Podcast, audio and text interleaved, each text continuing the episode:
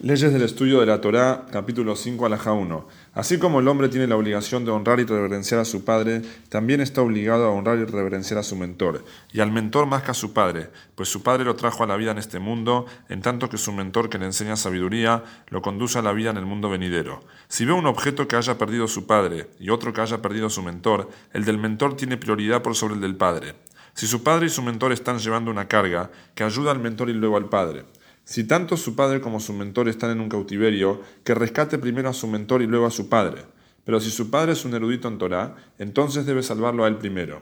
Asimismo, si su padre es un erudito en Torah, por más que no esté a la altura del mentor, que le devuelva primero su objeto perdido y luego al mentor. No hay mayor respeto y reverencia del que el discípulo le debe tener al mentor. Los sabios dijeron, que la reverencia a tu maestro sea como el temor al cielo. Por consiguiente, dijeron los sabios, oponerse al mentor es como oponerse a la presencia divina. Como expone, se rebelaron contra Shem.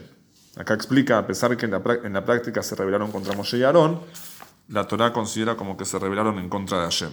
Quien entra en disputa con su mentor es como si lo hiciera con la presencia divina, como expone, donde los israelitas disputaron contra Shem. Quien se queja de su mentor es como si se quejara de la presencia divina. Como expone, sus quejas no son contra nosotros, sino contra Shem. Quien juzga negativamente a su mentor es como si lo hiciera con la, presencia divina. Como expone, el pueblo comenzó a hablar contra Elohim y contra Moshe. Alejá 2. ¿Quién es considerado opositor a su mentor? Aquel que establece para sí una casa de estudio en la cual se asienta, explica e instruye sin la autorización de su mentor mientras esté con vida, aunque, este, aunque esté en otra ciudad. El discípulo siempre tiene prohibido instruir delante dentro de aproximadamente 12 kilómetros de distancia de su mentor. Todo el que enseña una ley delante de su mentor sin su autorización recibe la pena de muerte. Arajá 3. Si entre un individuo y su mentor hay una distancia de 12 mil, mil es una medida de longitud y cada mil equivale aproximadamente a un kilómetro. Entonces, si hay distancia entre el individuo y su mentor de 12 kilómetros aproximadamente y le hacen una pregunta lógica a la persona, tiene permitido responder. Acá explica, incluso sin autorización de su maestro, porque a partir de esta distancia en adelante se considera que ya no se encuentra en el mismo lugar, por lo que no rige para él la restricción. Si se trata de evitar una transgresión, tiene que proceder incluso delante de su mentor. ¿Qué significa esto? Por ejemplo, si vio a un hombre realizar una acción prohibida por no saber que se trata de algo prohibido o debido a la perversidad, debe apartarlo y decirle, esto está prohibido, incluso delante de su mentor y por más que no lo haya autorizado, porque cuando hay una profanación del nombre de Hashem, no se tiene en cuenta el respeto al mentor. ¿En qué caso decimos que a partir de 12.000, o sea, 12 kilómetros, se anula la restricción de enseñar en el lugar del mentor cuando se presenta algo espontáneo? Pero está prohibido establecerse para enseñar, responder e instruir a todo el que haga preguntas, incluso si el alumno se halla en un extremo del mundo y su mentor en el otro, hasta que fallezca su mentor o reciba su autorización.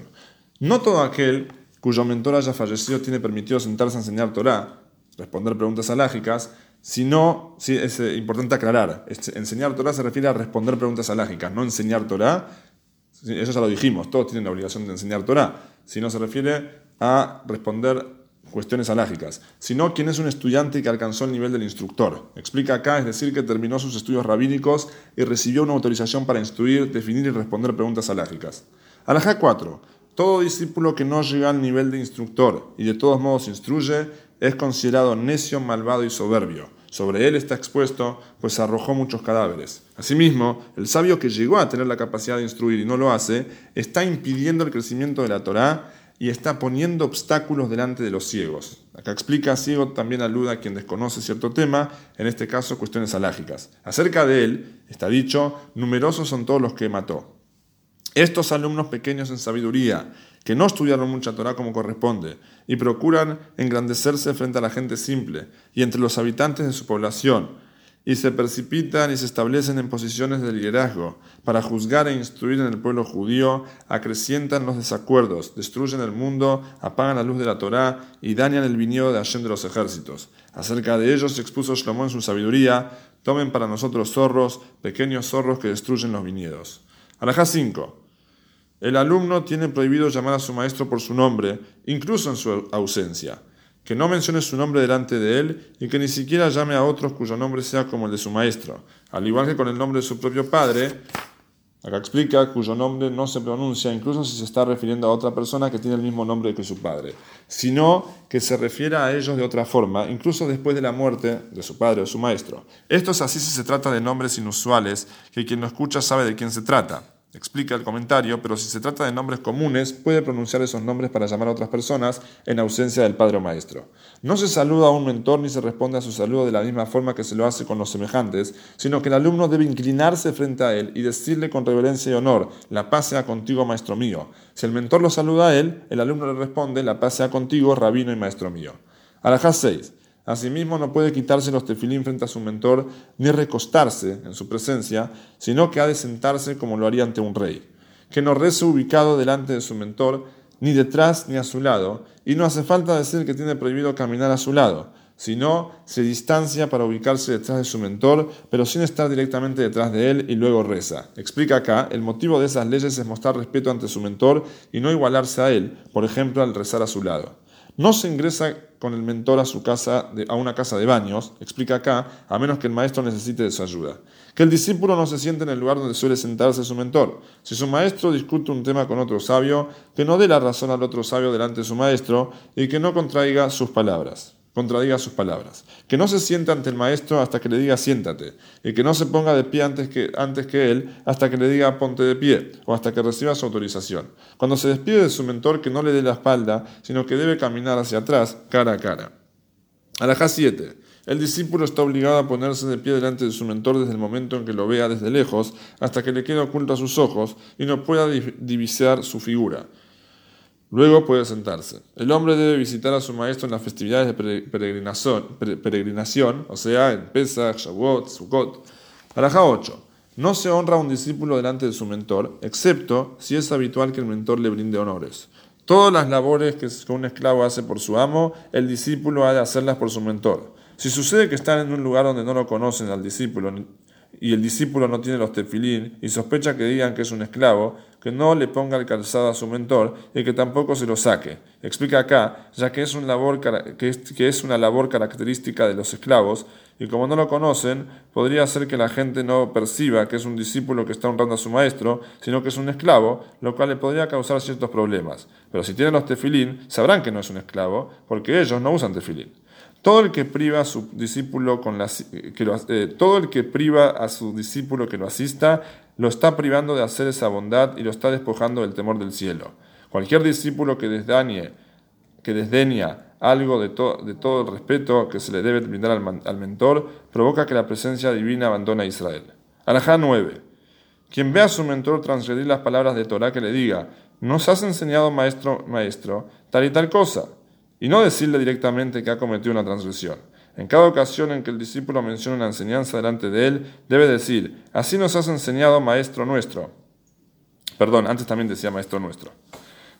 Y no debe decir nada que no haya oído de su mentor, a menos que mencione el nombre de quien lo dijo. Cuando muere su mentor, debe rasgarse todas las vestimentas hasta dejar el corazón al descubierto, tal como cuando fallecen los padres, y nunca debe remendarlas a tal punto que no se perciba el corte.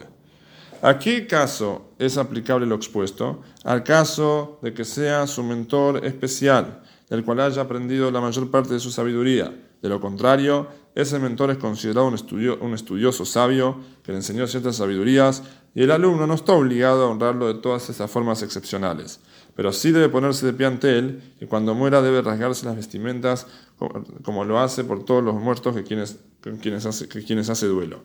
Incluso si aprendió de él una sola cosa, sea pequeña o grande, ha de ponerse de pie ante él y rasgarse las vestimentas por él a su fallecimiento.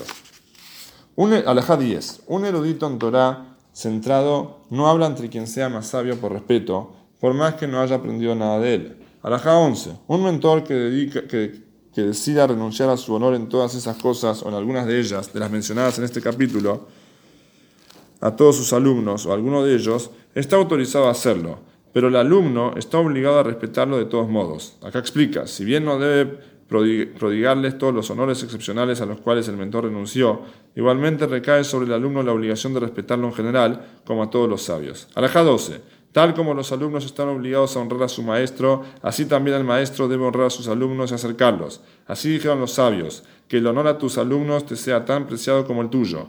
El maestro debe ser cuidadoso para, con sus alumnos y amarlos, pues son sus hijos que le causan placer en este mundo y en el mundo venidero. Explica, por el estudiar y transmitir la Torá, uno tiene recompensa en este mundo y en el mundo venidero.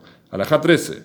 Los alumnos acrecientan la sabiduría del maestro y expanden su entendimiento. Dijeron los sabios, mucha sabiduría aprendí de mis maestros, más de mis compañeros, pero de mis alumnos más que de todos. Tal como un pequeño trozo de madera puede encender una gran madera, así también un pequeño alumno puede agudizar con sus cuestionamientos la mente del maestro hasta hacer emerger de él una gran sabiduría.